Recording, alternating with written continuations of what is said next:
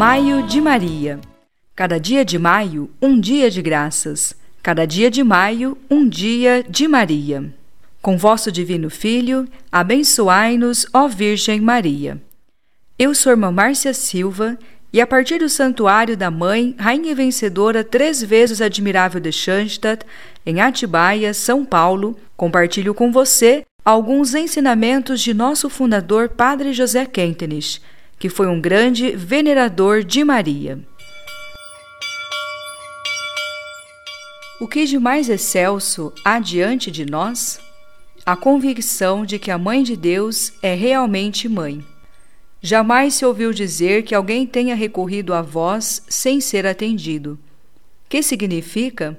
Uma confiança ilimitada na posição da Mãe de Deus, em seu poder real, em seu poder real maternal. Jamais se ouviu dizer. Significa que ela zela pela realização de quanto consta no plano de Deus e foi previsto para o nosso bem. Se ela não leva a efeito o que lhe pedimos, é porque nos transmite algo melhor. Ela nos ama e foi colocada em proximidade com Deus. Ela nos ama e foi colocada em proximidade com Deus.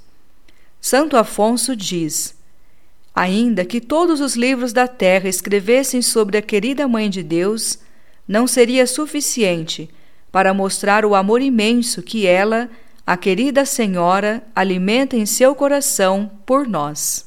Ainda que todos os livros da terra escrevessem sobre a querida Mãe de Deus, não seria suficiente para mostrar o amor imenso que ela, a querida Senhora, alimenta em seu coração por nós.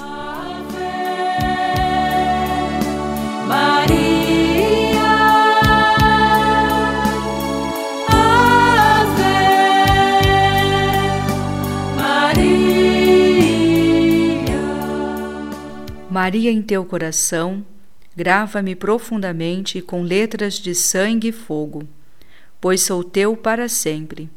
Em amor e gratidão, seja o teu nome, ó Mãe, gravado em meu coração eternamente. Amém.